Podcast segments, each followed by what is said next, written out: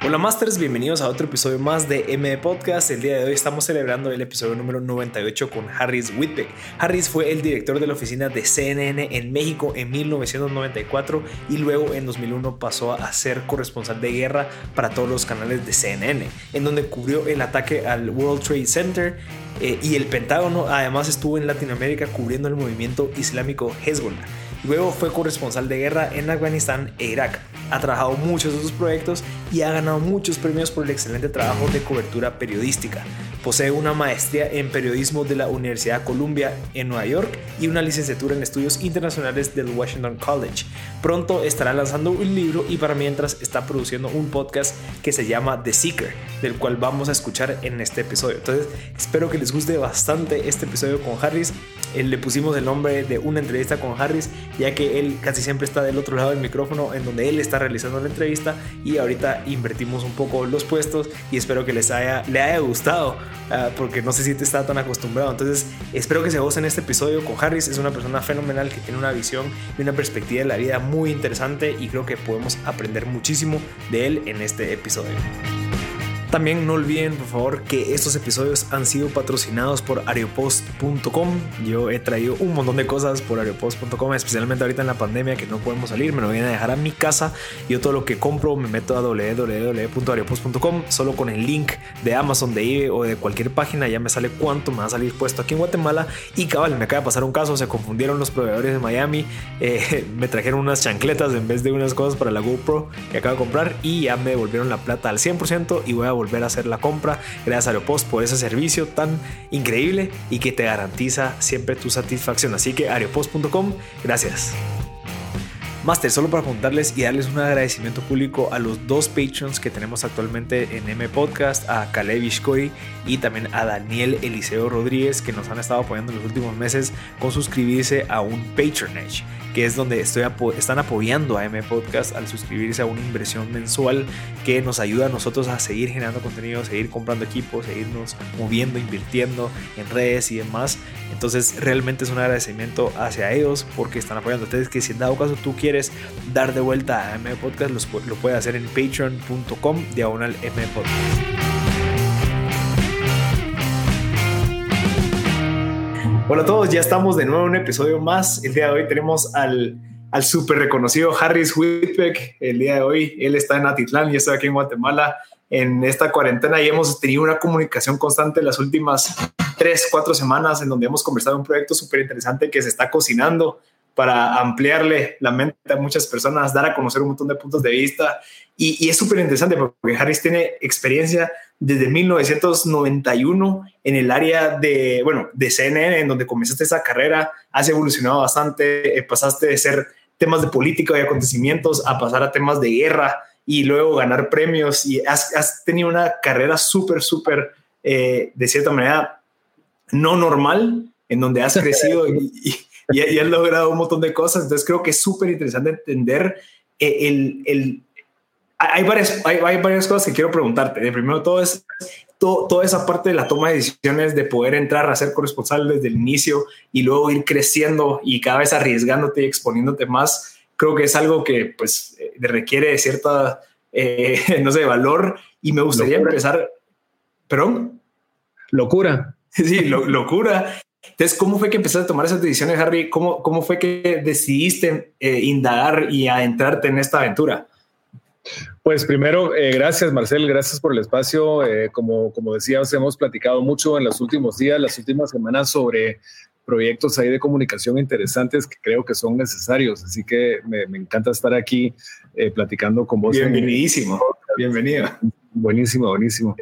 Pues mira, no es, yo creo que el haber decidido, el, haber entrado al periodismo no es algo que yo haya decidido. Yo creo que es algo que, que el universo decretó. No sé cómo explicártelo, pero yo desde que era muy, muy chiquito, yo sabía que esto era lo que iba a estar haciendo. O sea, yo, yo estaba en el colegio, yo estudié en el colegio americano y en, estaba en, no sé, segundo o tercer grado de primaria cuando dije que iba a lanzar un periódico.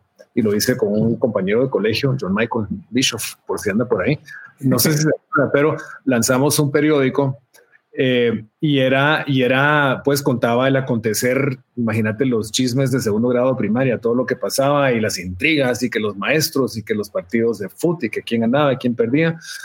Y, y, yo me lo tomaba muy en serio, o sea, esa era mi, mi vocación, era, eh, era redactar esos reportajes, era editar ese periódico, era esperar la reacción de mis compañeros de clase cuando lo leían.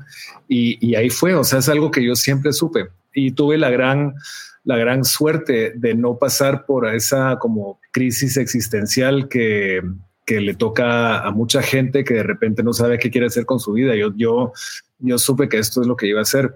Y al estar investigando eh, un proyecto literario que tengo ahorita, que es un, que es un libro, eh, que es un poco memoria sobre lo que yo he hecho, sobre, sobre mis memorias, eh, investigué y aprendí que el periodismo viene de generaciones atrás en mi familia y es muy mm. curioso porque es algo que mi familia nunca se hablaba. Pero yo descubrí que Bernal Díaz del Castillo, que fue el, cronista que básicamente eh, eh, registró la historia de la conquista de, México y de Guatemala, es, o sea, yo soy descendiente del primer cronista de las Indias. Entonces eso me dice, o sea, hay algo ahí. y de ahí descubrí que mi bisabuelo eh, fue corresponsal de guerra en las guerras indias en el oeste americano, en Dakota del Sur. O sea, él cubrió conflictos entre el, ejército federal de Estados Unidos y Toro Sentado. Eh, y luego descubrí que una tía mía también fue corresponsal, no fue corresponsal, fue como stringer, que es como periodista freelance para el New York Times y para otros medios, y, ella escribía más sobre Guatemala como un destino turístico. Entonces, eh, de plano que algo viene, algo viene en la sangre. Y, lo bonito es que descubrí eso después de una carrera de veintitantos años en CNN y como 30 de estar ejerciendo. O sea, yo no sabía esto cuando yo era, cuando comencé. Así que no, no sé, pero ahí está. Y, el tema, digamos, tu papá tiene una trayectoria increíble en, todo este tema, de cierta manera, ya de, de liderazgo. Eh, él te, te permitió seguir esta carrera a pesar de que tal vez no sabía de que, o sea, el famoso entre comillas de qué vas a vivir y que no vas a ser Raquel, no vas a ser el empresario exitoso que todos quieren. ¿Cómo fue ese, no, no reto, porque estoy, bueno, no sé si fue un reto para ti, si en dado caso empezaste y seguiste esa carrera eh, fluida, digamos, estudiaste ese tipo de, temas, entonces nunca hubo un como desvío, de decir, mira, no, deberías de estudiar administración de empresas porque eso es la familia y el negocio, sino que fuiste fluido y, y la, la, pregunta que va a esto es, ¿cómo fue esa, o sea, fue suerte definitivamente en donde tus papás te apoyaron y decir, bueno, dale, seguí estudiando esto, eh, seguí mejorando y tirate al agua. ¿Cómo ves vos viendo para atrás y qué le recomendarías a alguien que quiere que, se encuentra en esa misma, posición que cuando es pequeño en el colegio quiere hacer ese tipo de cosas, pero existe esa presión social en donde no deberías de hacer esto porque tu papá es doctor. Eh, ¿qué, ¿qué, le recomendarías desde tu punto de vista ahorita, 30 años después? Pues mira, yo tuve la suerte de que, de que mi familia eh, siempre me apoyaron. Ellos como que, o sea, mis papás, los dos, mi papá y mi mamá me decían, eh, mi hijo haga, haga, lo que quiera, eh, estudie. Mi papá me decía que él sentía que la única responsabilidad que él tenía conmigo era darme una educación. Mm. Entonces me dijo, estudie y aprovechela y, y sea bueno y sea honrado y sea honorable.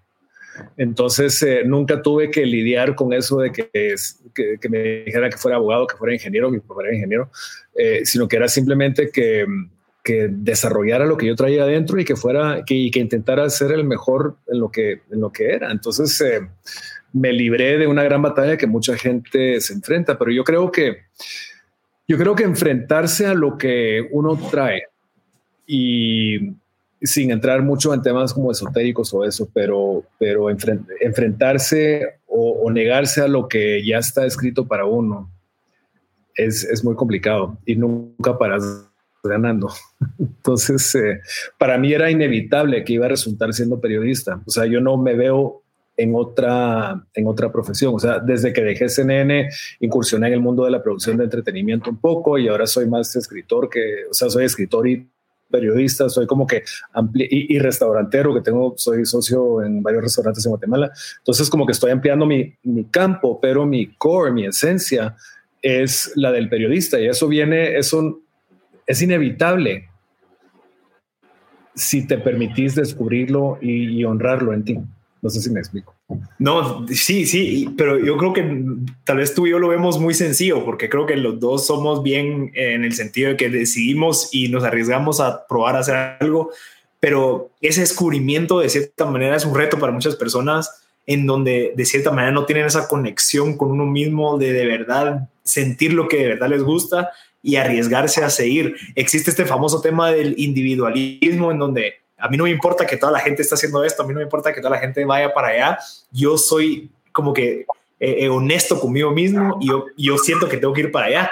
Entonces, de cierta manera, ese éxito que tú has tenido, el que tenés, creo que viene mucho también de, eso, de, que no te importó de cierta manera lo que están haciendo los demás, sino que confiaste en ti y decidiste crear esa carrera que estoy seguro que hubo incertidumbre, estoy seguro que hubo riesgo, estoy seguro que hubo ese que, bueno, ¿será de qué va a pasar después? Eh, ¿Qué pensás del tema del, individualismo, en donde uno confía en uno mismo, se aleja de, los demás y, crea eso que has creado tú? Es que yo creo que ese, esa, ese creer en, uno mismo es lo básico. Y les pido una disculpa si oyen a mis guardaespaldas, los perros. los pitbulls. Los pitbulls, que si los ven no lo van a creer, bueno, pero ahí andan. Eh, eh, mira, uno, yo creo que si uno logra entrar en conexión con uno mismo, y no es fácil, hay mucha gente que, que nunca lo logra, pero, pero todos tenemos eso adentro de nosotros, todos sabemos, en el fondo todos sabemos qué realmente queremos hacer con, con, nuestras vidas. Lo que pasa es que el miedo es una fuerza muy poderosa y, y, y es muy fácil caer en, en el miedo realmente de ser quien uno es. Eh, el miedo al que dirán, el miedo a que, eh, o sea, la familia diga que no es la carrera apropiada porque no es tan lucrativa como otras, o el miedo a, entrar a un campo donde, donde hay mucha competencia, qué sé yo, pero suena fácil decirlo en este momento en mi vida, pero yo sinceramente sé que si yo no hubiera creído desde el día que yo supe que era periodista, que tenía ocho o nueve años, que eso era lo que iba a hacer, no hubiera sido exitoso. Pues yo, es que, es que para mí no había pierde. Eh, y, tuve la suerte de, ser adolescente en Guatemala a mediados de los ochentas cuando había una, un conflicto grande aquí en Guatemala.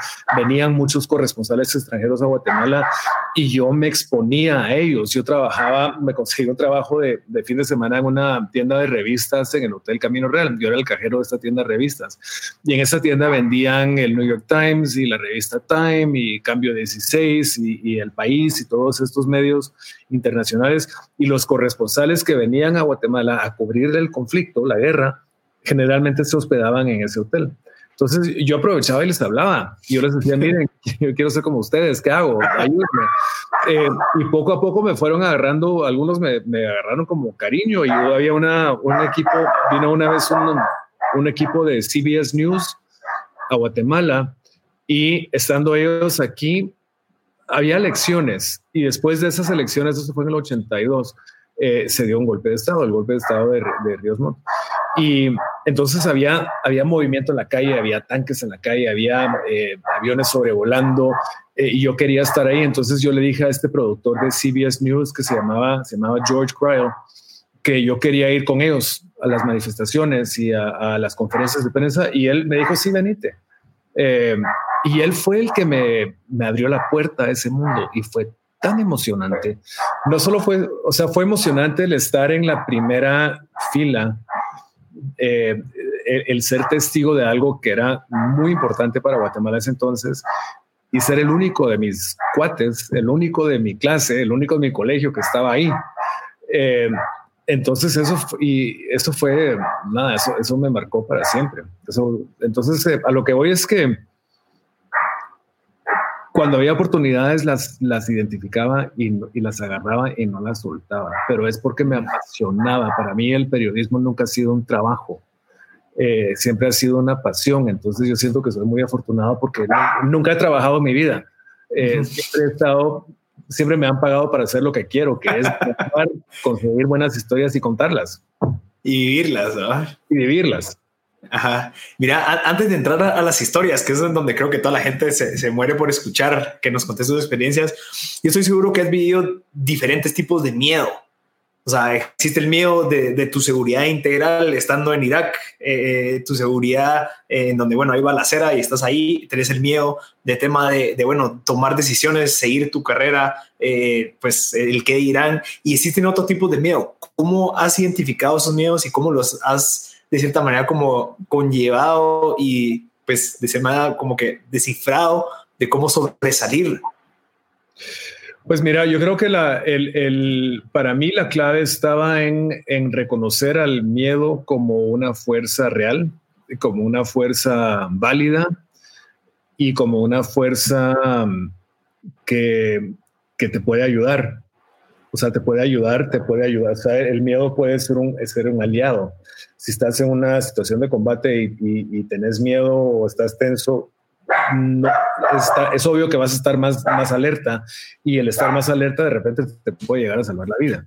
Entonces, eh, eh, pero me tomó tiempo llegar a darme cuenta de esto, como que darle la bienvenida a esta emoción como una fuerza que te puede, que te puede ayudar. Pero también me di cuenta que el miedo no es nada más que un vacío de información.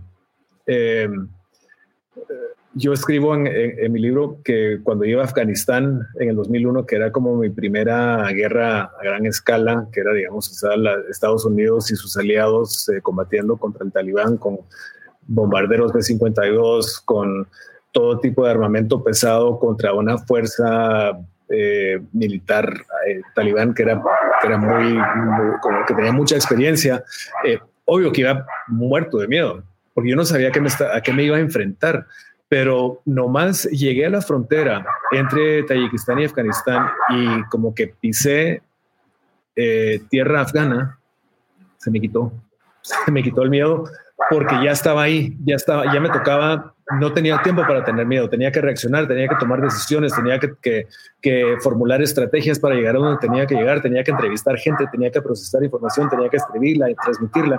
Entonces no te da tiempo para tener miedo. Y ahí es cuando me di cuenta que el miedo lo que es es falta de información, es un vacío de información. Entonces, cuando hay un vacío, un vacío por leyes de física, creo que es. Eh, nunca fui bueno en física en el colegio, eh, pero un vacío naturalmente siempre va a ser llenado de algo. Y en el caso de un vacío de información, se llena de miedo. Mm. Por eso es, me explico. Entonces, eh, al reconocer eso, el miedo pierde su poder y se convierte en un aliado. Y eso cómo lo adaptas al tema de negocios, digamos, en tus restaurantes y todo eso también es, bueno, cómo me educo más sobre la industria a la que quiero incursionar, cómo me educo más al país que quiero llegar a visitar y entender realmente qué es lo que está sucediendo para evitar llegar y sorprenderme. Eso, a eso se refiere. Pues es que es justamente eso, es, es justamente llenar el vacío con información. O sea, el tema de los restaurantes, yo caí en el tema de los restaurantes por, por inercia. Eh, aunque, aunque no sé si por inercia, porque cuando abrimos el primer restaurante en el cual yo fui socio, en el, que fue en Antigua, eh, se llama Los Tres Tiempos. Eh, está en la, fiesta, el cóctel de preinauguración estaban todas nuestras familias, las familias de los socios y todo lo demás. Y mi, mi mamá se me acercó en un momento y me dice, y me recordó, me dijo, tú sabes que cuando tú eras muy chiquito, tú decías que ibas a ser corresponsal de guerra durante 20 años y después ibas a poner restaurantes. Y así fue. quizás fueron 20 años, quizás fueron 25, no me acuerdo, pero, pero sí, como que sí había algo ahí. No sé, es, es loquísimo, te pones a pensarlo. Pero regresando al tema, eh, a mí siempre me, me llamó la atención la gastronomía, el buen vivir, la, la, hostelería, la, hospitalidad y, y, al viajar tanto por todo el mundo, pues me he expuesto a muchas experiencias de hospitalidad buenas y muchas malas. O sea, buenos hoteles, malos hoteles, muy buenos restaurantes, malos restaurantes. Entonces es algo que ya conocía como cliente, digamos como comensal.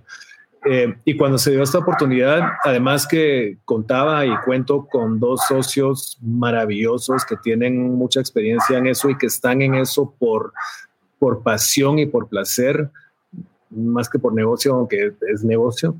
Eh, entonces yo estaba totalmente confiado. O sea, yo como que me entregué al proceso, me entregué a, apostarle a eso. Eh, y, y, quizás porque me entregué tan fácilmente, no, no la sufrí, no la he sufrido.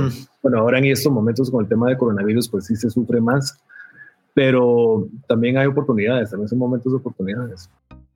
Masters, todos tenemos un mensaje que queremos llevar a los demás. Puede ser de inspiración, información y educación. El podcast es la plataforma para hacerlo. Con más de dos años de experiencia en la creación de podcast, Envy Media te puede ayudar con la producción, edición, distribución e incluso streaming en vivo para que te enfoques en lo más difícil. Únicamente en lo más difícil que es la generación de contenido. Me hubiera encantado que existiera un servicio así cuando comencé hace dos años. Cuántas cosas me pude haber evitado y cuánto dinero me pude haber ahorrado. Envy Media está para cortarte el camino.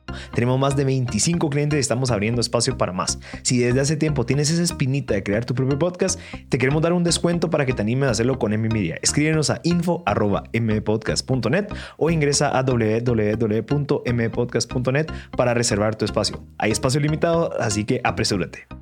Mira, has hablado mucho del tema de la suerte.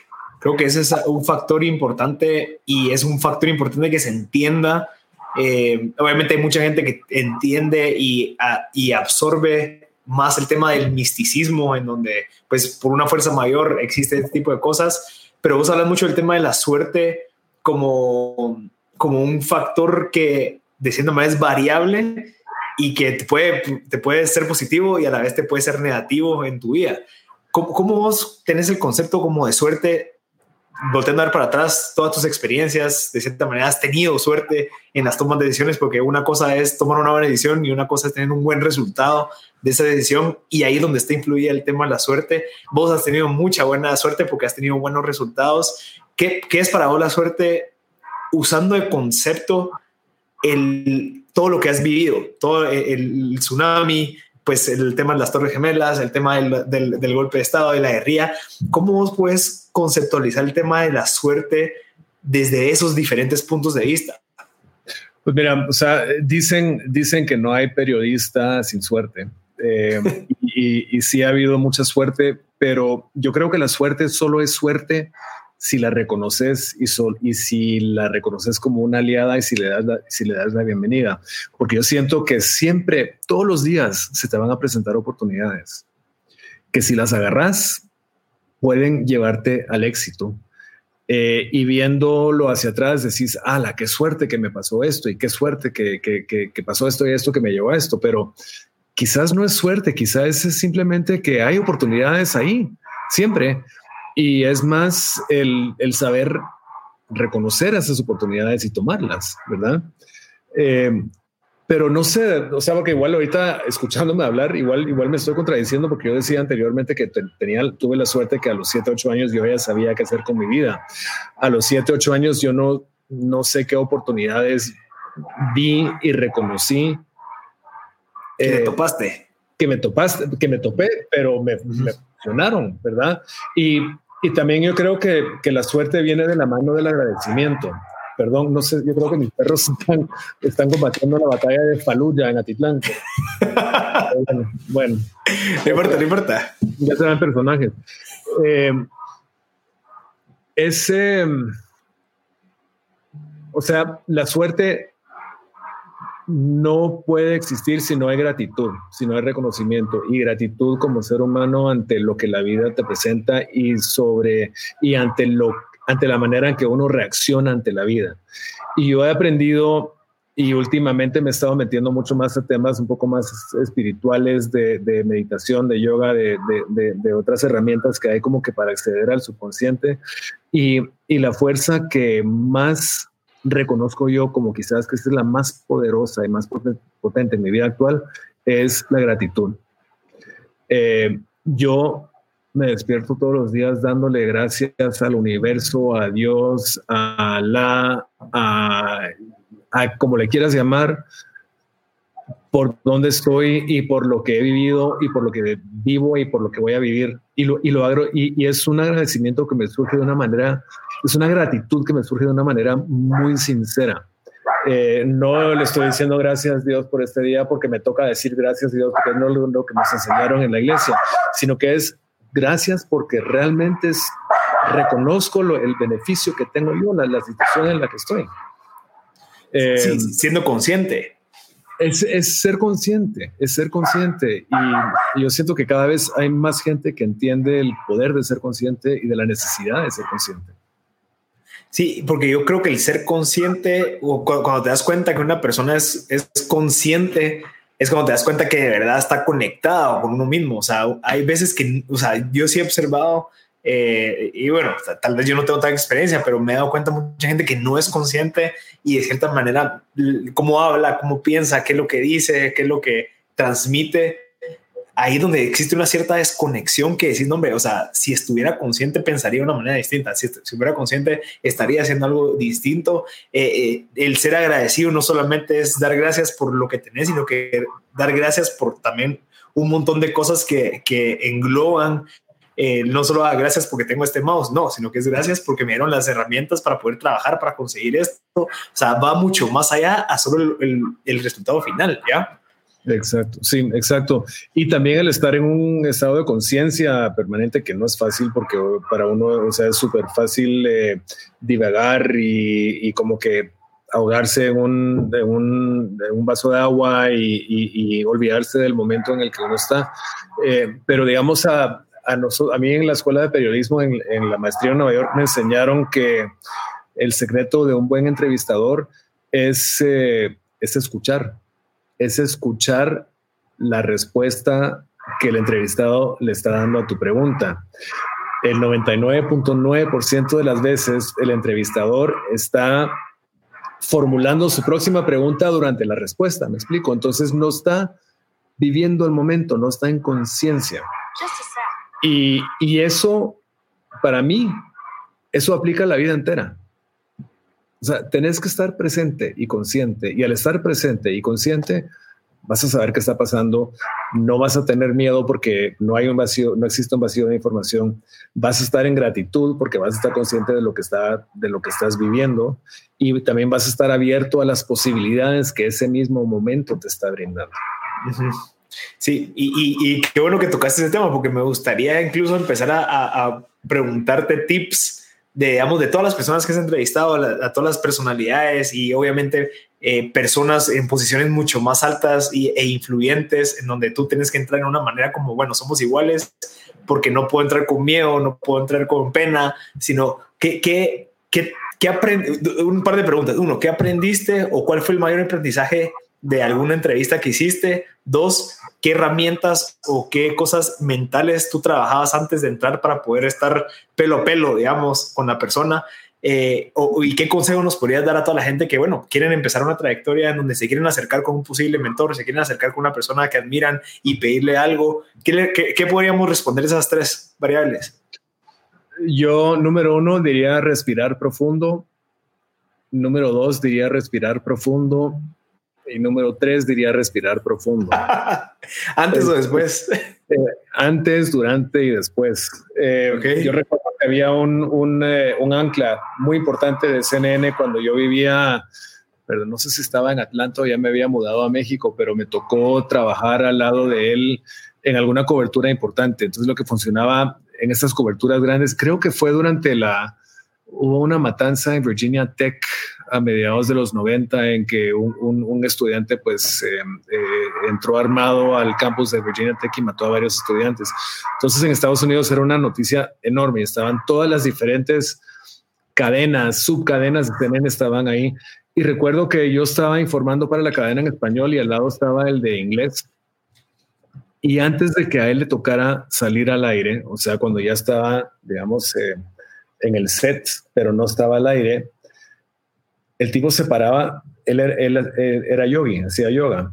Yo no sabía que hacía yoga. Yo de repente, pero él lo que hacía era se ponía de cabeza, o sea, hacía, hacía un, headstand eh, por cinco minutos antes de salir al aire.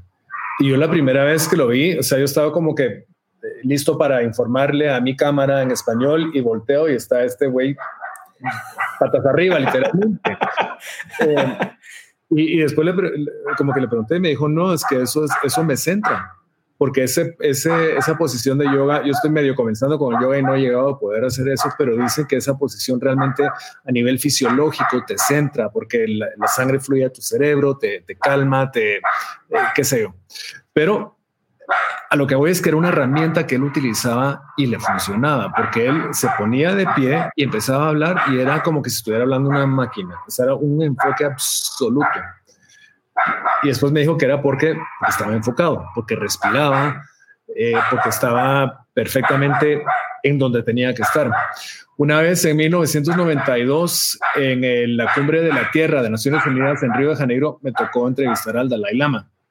Ah, eh, que era un personaje que a quien yo admiraba muchísimo, pero no muy entendía. O sea, hoy en el 2020 entiendo mucho más sobre el budismo que, que en el 92, pero, pero me llamaba la atención. Este era como un viejito chistoso que se la pasaba me, la risa todo el día sonriendo de oreja a oreja. Entonces, eh, obviamente para, para entrevistarlo me preparé mucho porque es el Dalai Lama, o sea, es uno de los líderes espirituales más importantes que existen. Eh, yo llegué con mi libreta de apuntes y toda esta serie de preguntas como que muy, muy ponderadas y, yo, muy, yo muy oficioso, muy formal. Y el Dalai Lama se la pasaba cagándose la risa. Es que su todas sus respuestas eran riéndose. Y, yo decía, y, y, sus respuestas eran, yo decía en ese momento, pero, pero qué simplista es. O sea, le preguntaba, no sé, ¿qué hay que hacer por el mejorar el medio ambiente?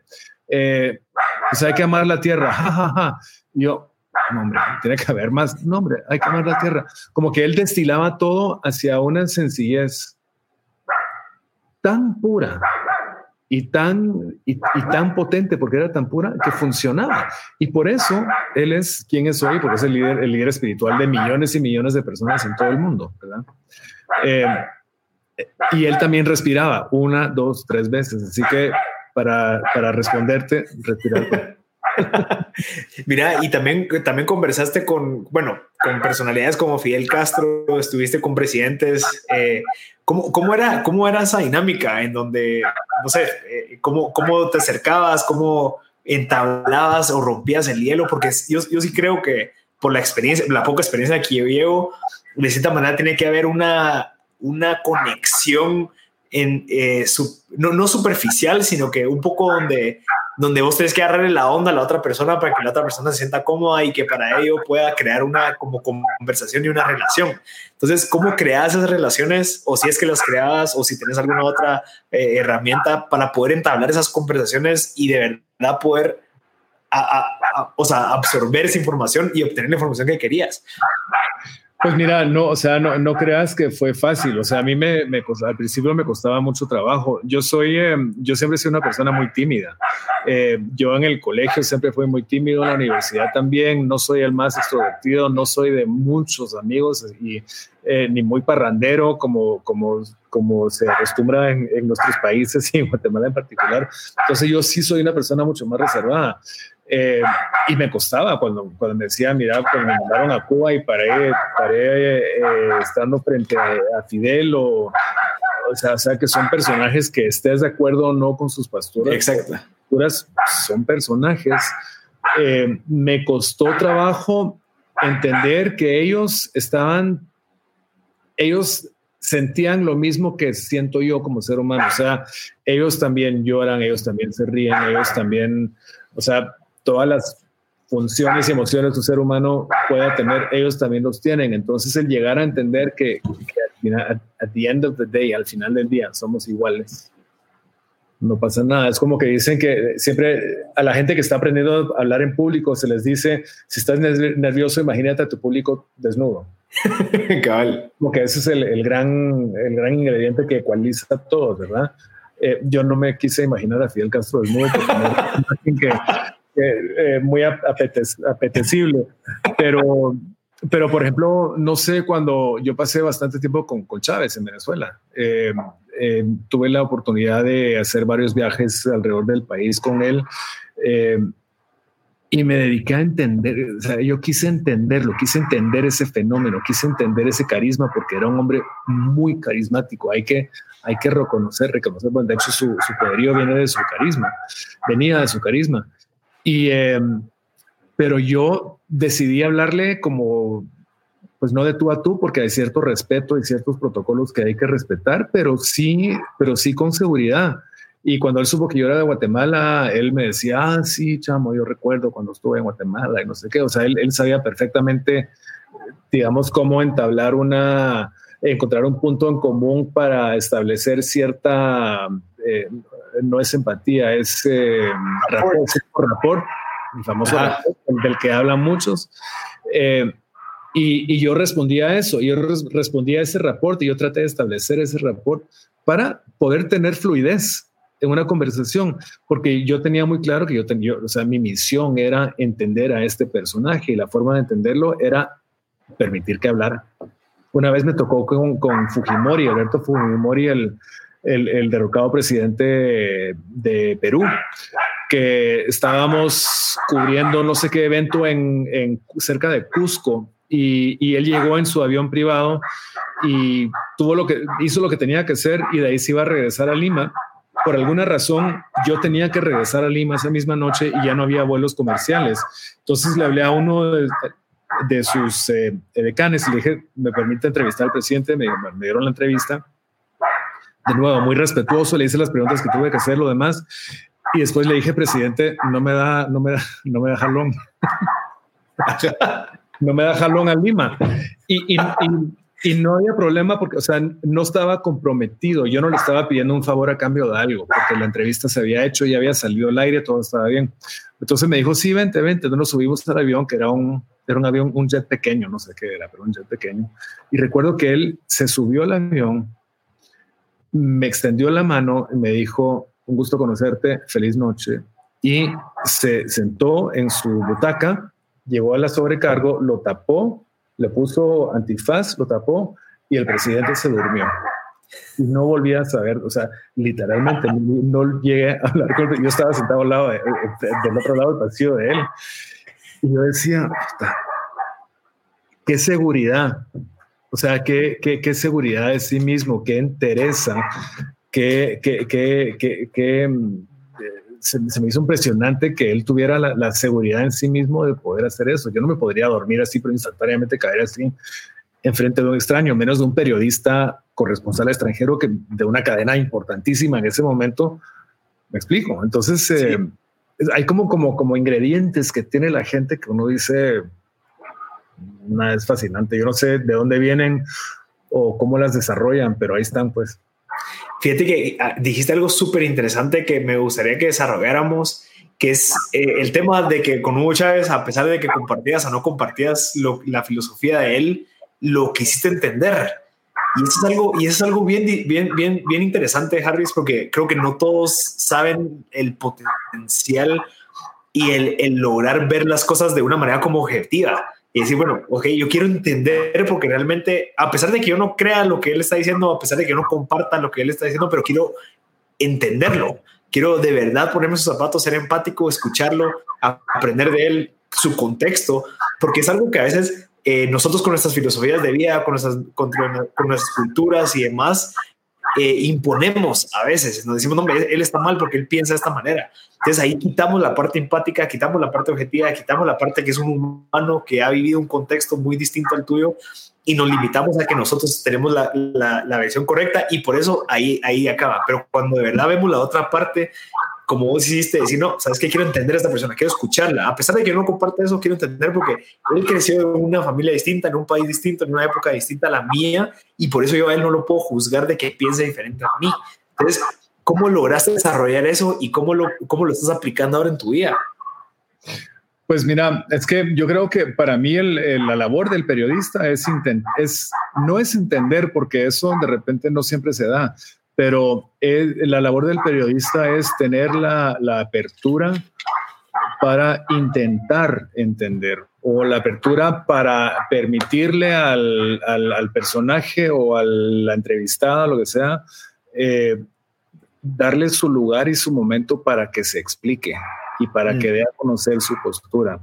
Eh, eso para mí es clave. Y, lo que pasa, y más cuando vivimos en, una sociedad tan polarizada, en un país tan polarizado, particularmente en Guatemala, que en los últimos años es impresionante eh, cómo se ha polarizado y, cómo la, digamos, el fake news y la información verdadera o a medias y todo realmente eh, hace que la gente tome posiciones radicales sin realmente entender, qué está pasando. Que cada vez es más importante eso, pero cada vez también al tomar esa postura ya lo tachan a uno de, de cualquier cosa.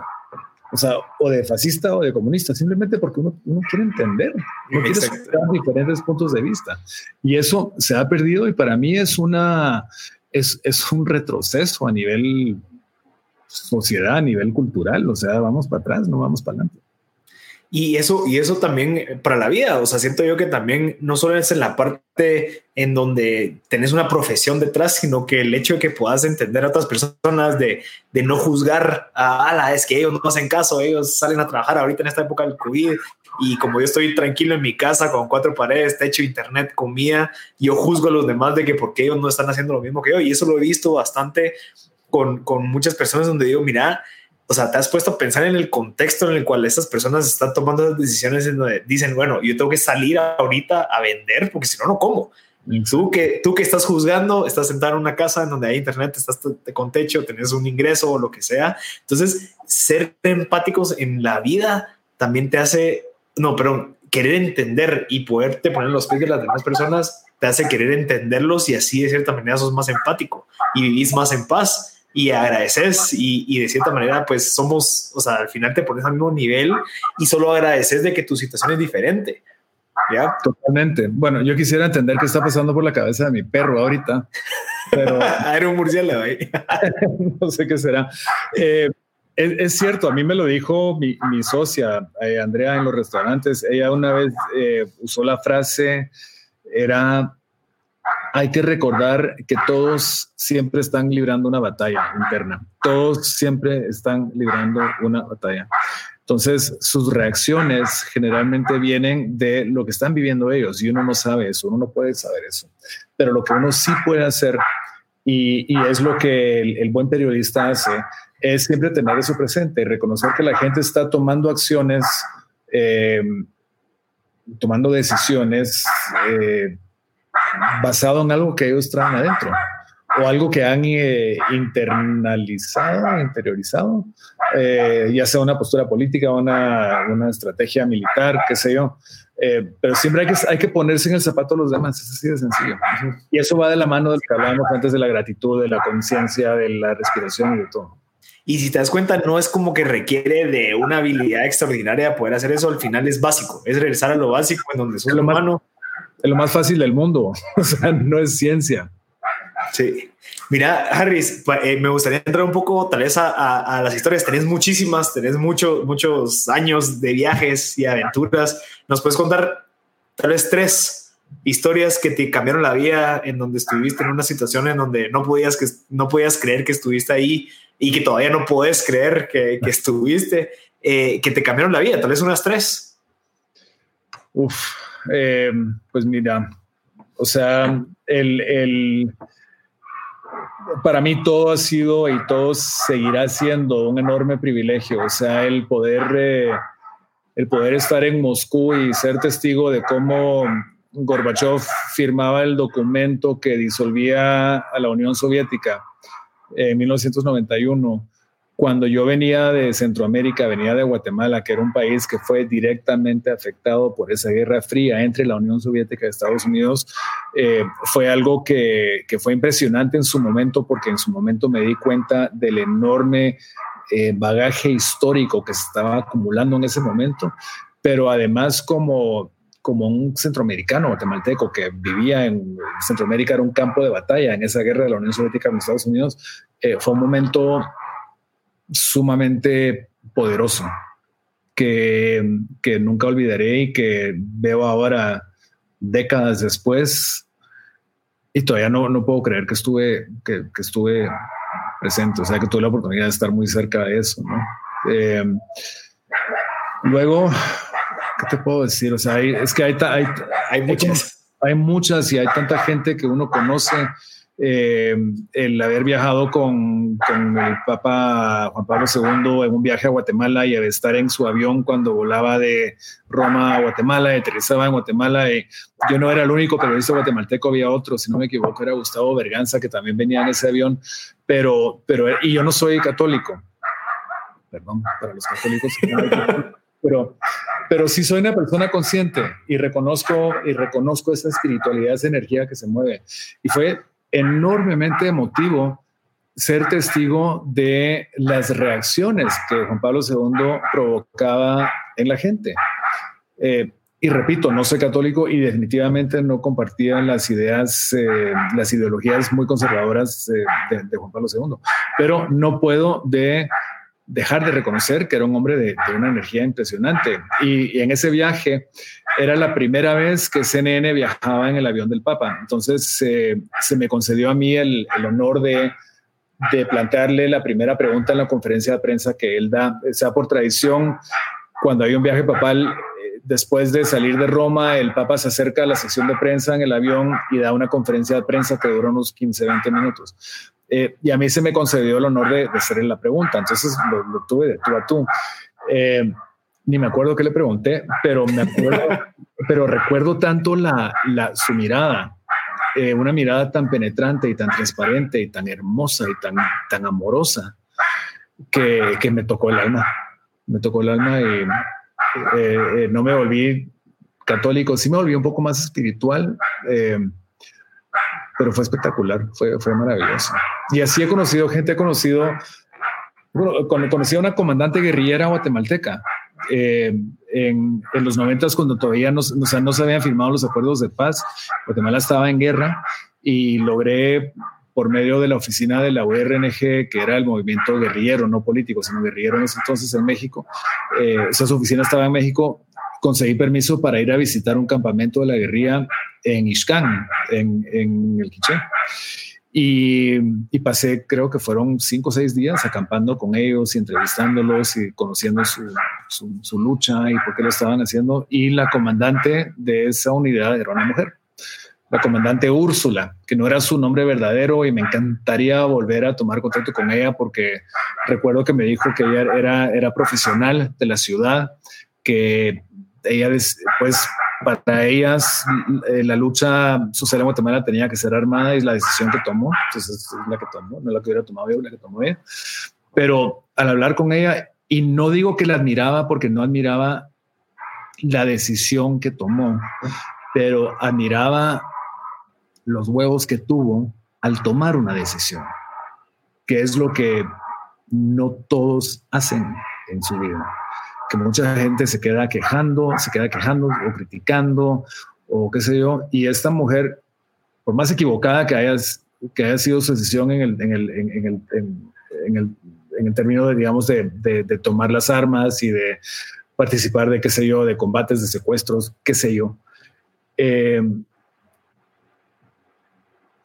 destilando su esencia como ser humano, encontré algo que yo podía admirar en ella y que era su convicción. Me explico. Entonces, y es muy diferente. Y esa respuesta que te acabo de dar va a generar controversia. Ya, ya, ya, ya quiero ver los de, los de, los de Twitter diciendo que soy comunista, pero no es cierto. no, es que yo, yo, no, yo sí comparto, o sea, el hecho de que sea, o sea, y vamos a lo mismo de Chávez, en donde no tenés que compartir su filosofía, no tenés que compartir lo que ellos piensan, pero, pero sos empático y entendés y dices, mira, te admiro por esto o sea, porque yo también admiro a personas en donde tal vez, bueno, tomar una decisión que probablemente les dolió y que causó dolor a otras personas, pero el hecho de tomar una decisión es dificilísimo y que al final, bueno, no sé, tal vez, eh, tal vez el resultado es distinto, pero que tomes una decisión y que, que, que te hagas responsable por esa decisión y que tengas esa meta de querer lograr un cambio es admirable. Es admirable, sí, o sea, sí, sí. Y no es el hecho, es la energía detrás del hecho. No sé si me explico. Yo creo que eso es lo, la diferencia. Entonces, nada, y así, y a lo largo de los años he conocido gente así en, en situaciones de combate, en situaciones de, de, respuesta a desastres naturales, cualquier cantidad de héroes, médicos, bomberos, eh, eh, voluntarios de Médicos Sin Fronteras. Estuve con un grupo de Médicos Sin Frontera en el Congo. Eh, durante mediados de los 90, donde había un conflicto armado fuerte en, el Congo, y eh, Médicos Sin Fronteras, que es un grupo de médicos que, que, se ofrecen para esto, eh, y están ahí bajo fuego cruzado, eh, salvando vidas por convicción. Y eso no puede hacer más que inspirarte y que llenarte de, de ganas de, de, de, de alguna manera conectarte con esa posibilidad de ser algo parecido. Y, y, también crees, no, no, o sea, estoy seguro que influyó, pero el hecho de que e, esas, esos, esas causas, esas convicciones, como tú decís, volteas a ver y ves las convicciones de muchas personas en donde su convicción es probablemente hacer más plata, es quiero vender más, quiero pues eh, ser el mejor en estas cosas. Como viendo las dos perspectivas de convicciones de una persona que, está luchando por un propósito mucho más grande que esas personas de los médicos sin fronteras que están luchando por el, hecho de querer ayudar y, estas personas que tal vez su convicción no es un poco superficial, concluimos en donde el mundo está porque está de cierta manera muy desequilibrado, ¿no? Donde hay muchas personas que están haciendo cosas buenísimas, pero hay muchas más que tal vez no están haciendo cosas que están influyendo a algo mucho mejor, ¿no? Pues yo creo que yo, yo tengo la esperanza de que lo que estamos viviendo actualmente a nivel global, eh, que es la pandemia del coronavirus, eh, sí esté cambiando un poco la forma de pensar de la gente. Y, espero que no sea solo eh, wishful thinking, ¿verdad? O sea, que sea simplemente realmente esperar que así sea. Pero yo sí creo que mucha gente se ha visto obligada a regresar a lo básico.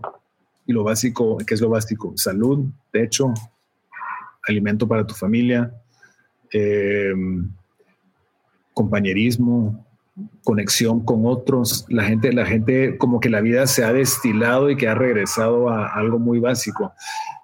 Mi esperanza es que eso perdure y que esa sea la gran lección de este momento, porque si hubo, sí siento que nos estábamos, nos estábamos desviando un poco como sociedad. Y, yo no estoy peleado con la idea de hacer plata, me encantaría hacer más. o sea, no va por ahí la cosa. Eh, pero sí creo que es importante. O sea, que si ese, si ese afán de, progresar a nivel empresarial o nivel eh, eh, financiero, qué sé yo, no va acompañado de un, de un proceso y un, de un proceso de desarrollo a nivel espiritual y de conexión con otros, entonces es, es, un logro totalmente vacío. Interesante. Has compartido mucho el tema de que ahorita estamos viviendo en caos o sea, en donde, bueno, el, tema del podcast que se está creando es, es, es, se está viendo en caos. ¿Cómo, ¿Cómo vemos el caos ahorita o cómo tú lo ves desde tu perspectiva de que saliste de esa, esa exposición a ese peligro, digamos, de estar en las guerras y ahorita una posición un poquito más eh, donde ya ves el scope completo? ¿Cómo puedes decir que ahorita hay caos? ¿O por qué lo decís? Bueno, antes de la pandemia, que es cuando comenzamos a hablar de este podcast, que, justamente eh, se trata de la búsqueda de, se trata de, cómo gente está encontrando herramientas para enfrentarse al caos. Para mí en ese entonces el caos era todo desde, desde las guerras hasta como que la aceleración del tiempo, porque como que todo ahora es instantáneo en redes, internet y todo, o sea que no hay tiempo como para sentarse y ponderar las cosas, hasta eh, la inestabilidad financiera eh, y luego el, caos, eh, bueno, y además gobernantes quizás un poco no tan conectados con la realidad como tenemos en, el, en varios países del mundo, todo eso crea caos. Eh, y de ahí con el tema de coronavirus el caos es aún mayor. Es, entonces es inevitable, es, o sea, es innegable que vivimos en un mundo caótico. Pero lo que yo sí creo es que, es que hay mucha gente, cada vez hay más gente que, que está buscando herramientas para enfrentarse a ese caos. Y eso es lo que buscamos en este podcast, es hablar con ellos. Y es hablar con ellos, puede ser con gente que encontró a Dios, eh, ya sea en la iglesia católica o en la evangélica o qué sé yo, puede ser gente que encontró, lo encontró en sustancias psicodélicas como los hongos, el ayahuasca, eh, yoga, meditación, qué sé yo. O sea, el punto es que hay muchas herramientas que la gente está identificando hoy que les está sirviendo. Y para mí es muy interesante identificar esas historias y contarlas. Creo que a mi perro le voy a tener que dar Ayahuasca. Ayahuasca. Mira, ¿y, qué, herramientas nos recomendarías ahorita para este caos? O sea, desde tu perspectiva. Regreso a lo de la respiración. O sea, la meditación es algo que, yo, no, yo no tenía idea de lo, de lo poderoso que es, lo poderosa que es como una herramienta, es simplemente eh, darse a uno tres, cuatro, cinco minutos para cerrar los ojos y respirar profundamente y conectarse con esa sabiduría interior que todos tenemos. Eh, eso es lo básico. O sea, con hacer eso ya es mucho. Y, si no estoy mal, ¿tenés una aplicación que usas? Yo tengo una aplicación que se llama Insight Timer, que eh, tiene varias, tiene todo tipo de meditaciones, hay algunas muy buenas, algunas que son pésimas, eh, pero tú vas encontrando, o sea, pésimas en el sentido de que no, yo no conecto con, con algunas cosas, ¿no? pero está muy rico porque puedes, si solo tenés cinco minutos, escoges una que dura cinco minutos, otra que dura 10, 20, eh, y también puede ser como meditaciones guiadas por temas, o sea, para mm. tratar el tema de la ansiedad, del miedo, de la enfermedad, de qué sé yo. Entonces, ese es el que me funciona a mí. Hay otra. Insight Timer. Hay otra que se llama Calm, que es muy buena. Así. Eh, y, en Guatemala encontré un grupo que, que, está realizando cursos online de meditación, que si querés lo podemos poner en los show notes, porque no tengo los datos, no, no recuerdo el nombre exacto del grupo, pero cada vez, yo encuentro que cada vez hay más gente en Guatemala que se está conectando con estas, con estas herramientas, que meditación y yoga principalmente. Interesante, Harris. Mira, para terminar, ¿qué libro nos recomendás para que creas que te haya servido a ti, que le pueda servir a la gente que está ahorita en este camino de, conocerse uno mismo, de, crecer de una manera más basic y que ahora esté más conectado? Bueno, pues yo el último que leí que realmente me impactó y que me condujo a explorar otros caminos. No sé si me voy a meter en problemas por contarlo, pero es un libro que escribió un periodista científico que se llama Michael Pollan. Y el libro se llama How to Change Your Life eh, Using Psychedelics. Mm, Cómo cambiar tu vida utilizando psicodélicos.